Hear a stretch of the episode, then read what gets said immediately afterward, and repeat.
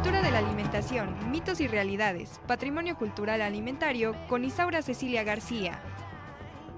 Doctora, ¿cómo está? Muy buenos días. Muy bien, buenos días, buenos días Araceli, buenos días querido Ricardo y a todos Hola, los que Isaura. están por allá y a todo nuestro público. Buenos días. Bueno, pues hoy vamos a hablar un poco de la sal como conservador, como saborizante. La sal, pues servía y sirve para reforzar nuestros alimentos, los sabores de nuestros alimentos.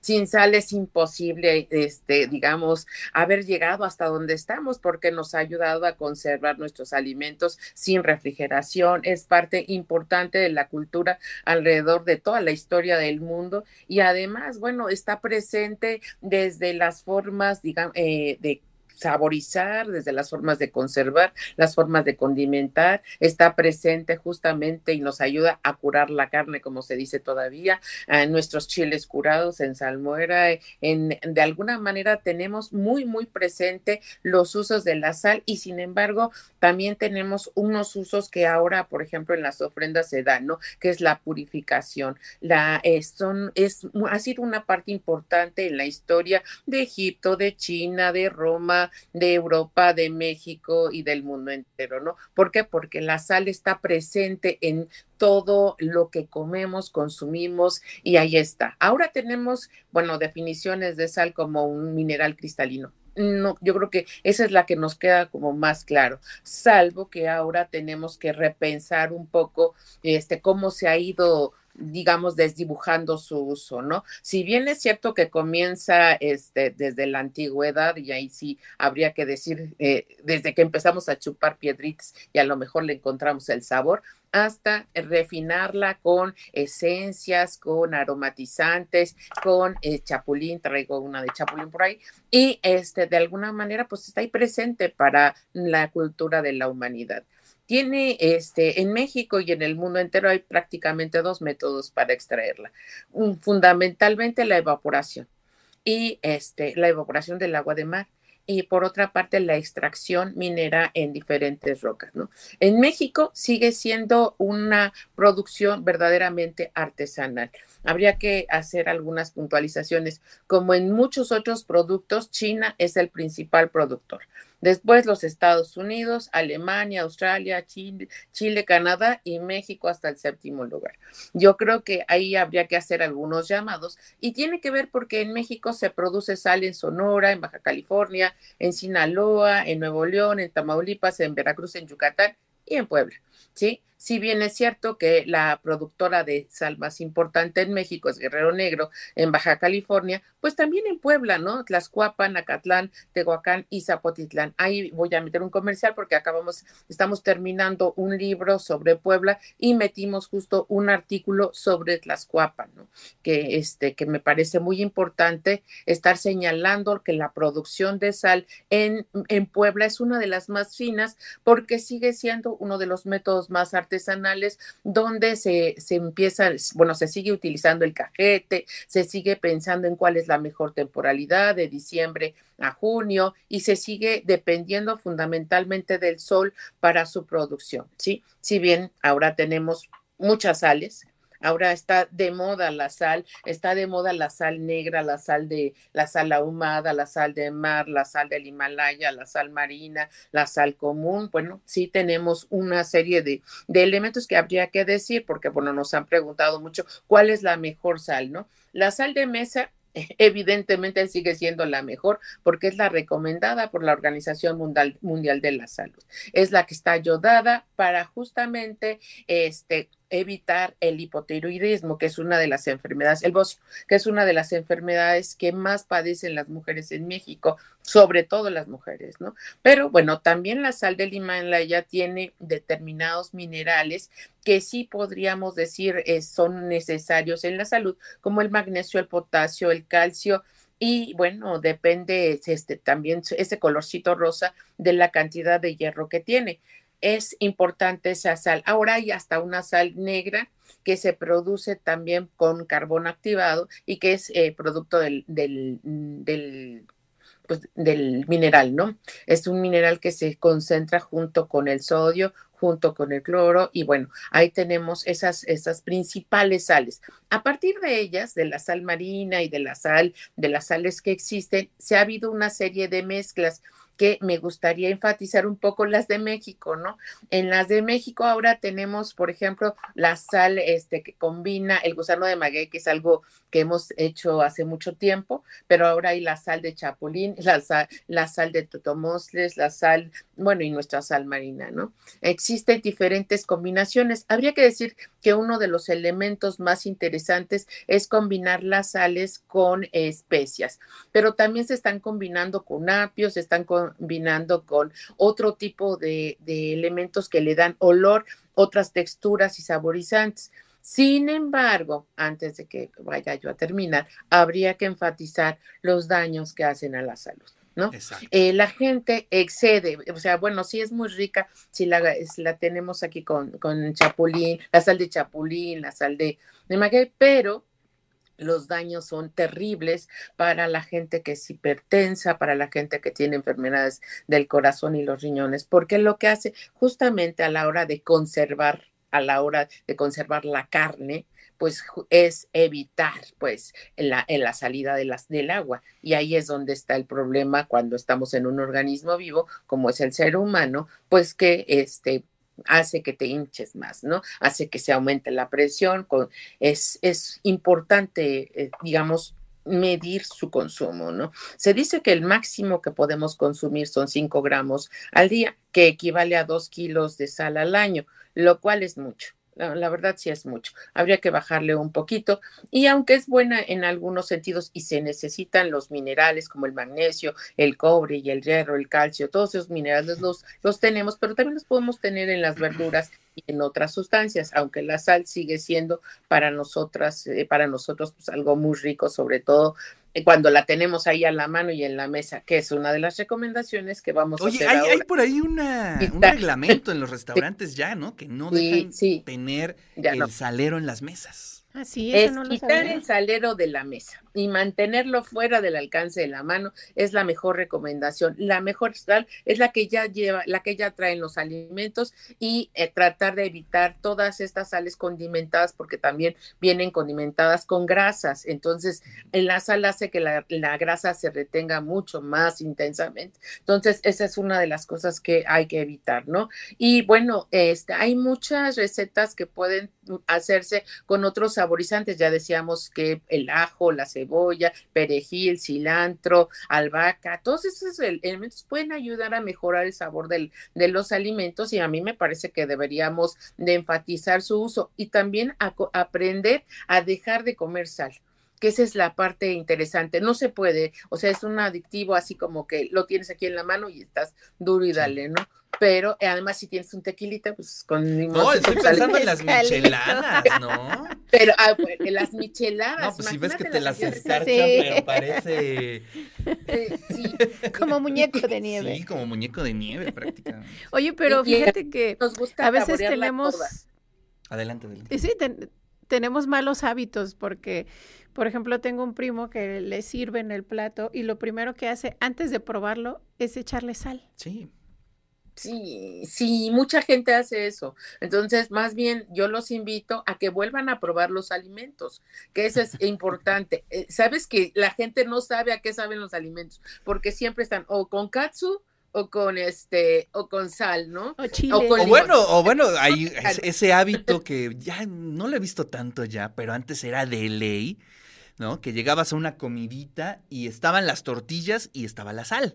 y entonces te echabas ese taquito de, sal, ¿no? Como para abrir el ritual.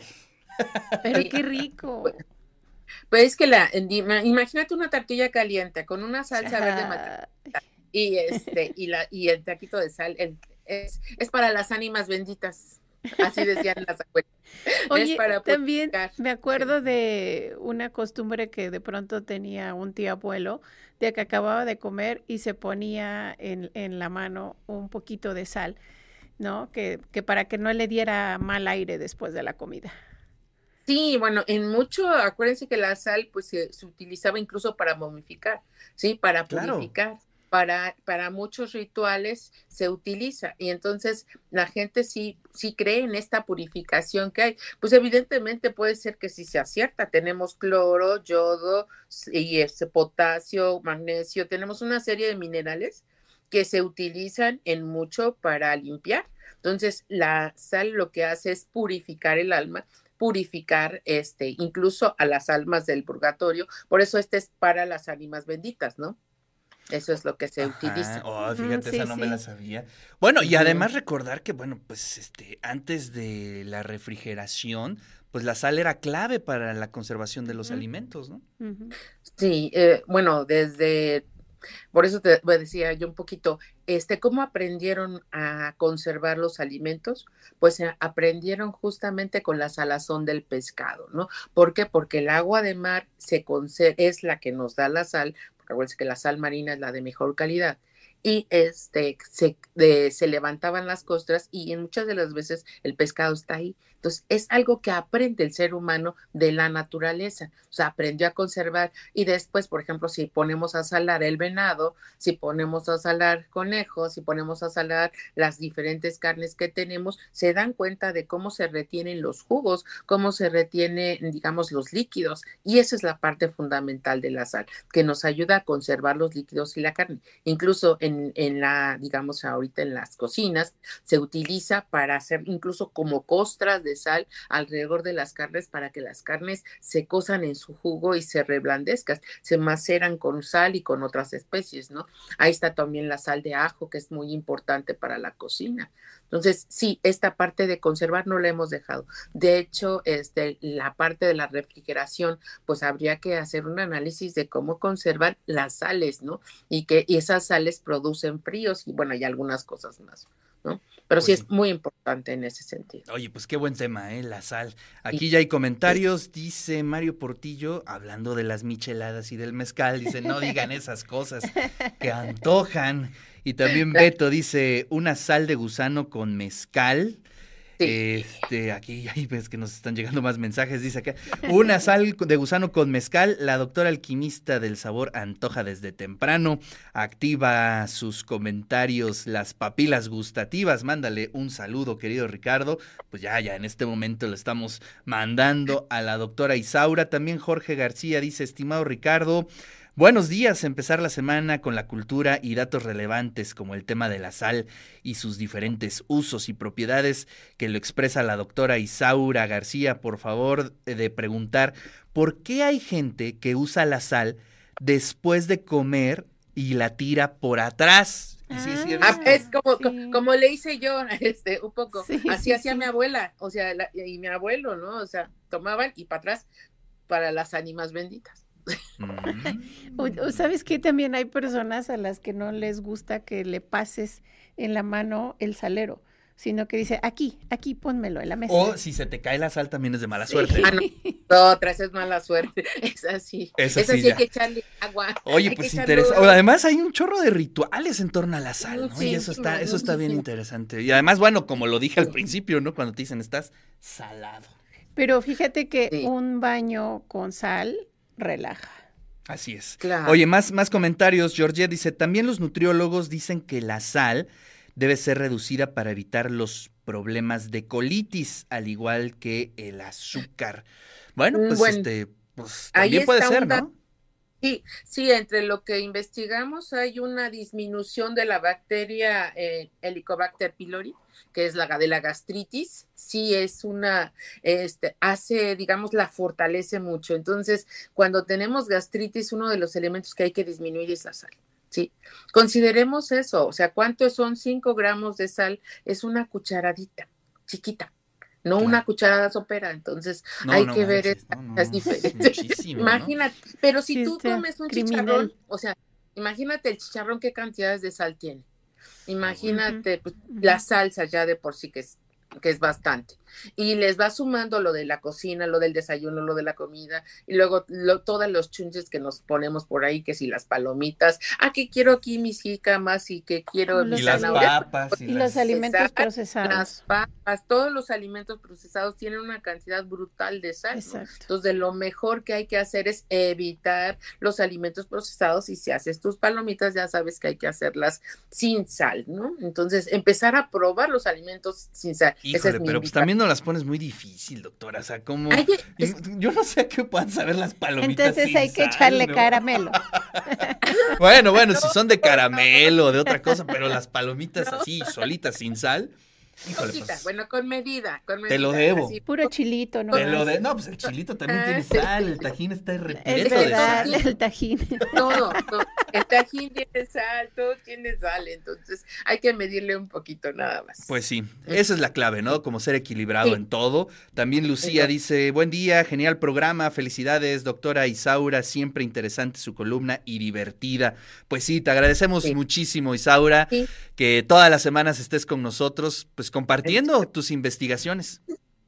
Sí, vamos a subirles, si quieren, al rato un poquito de bibliografía de, sobre la sal. Y les digo que estamos, este, acabamos de terminar un texto y hay una investigación muy fuerte sobre la sal en, en, nuestro estado y me parece que es importante también decirlo. Nosotros desde Zapotitlán Salinas, pasando por Tehuacán, pasando por Tlaxcuapan de la Sal, y este, ahí presentamos algunos elementos sobre la sal, que es importante en nuestro estado. Pues sí. Yo creo que hay que decirlo. Bueno, pues compártanos los dichos sobre la sal, ¿no? Yo sé que hay muchos dichos, dicharachos que son ahí eh, buenos sobre, sobre la salación, ¿no? sobre la salación. Es bueno ahí tener y recopilarlo. ¿Cómo, cómo, perdón?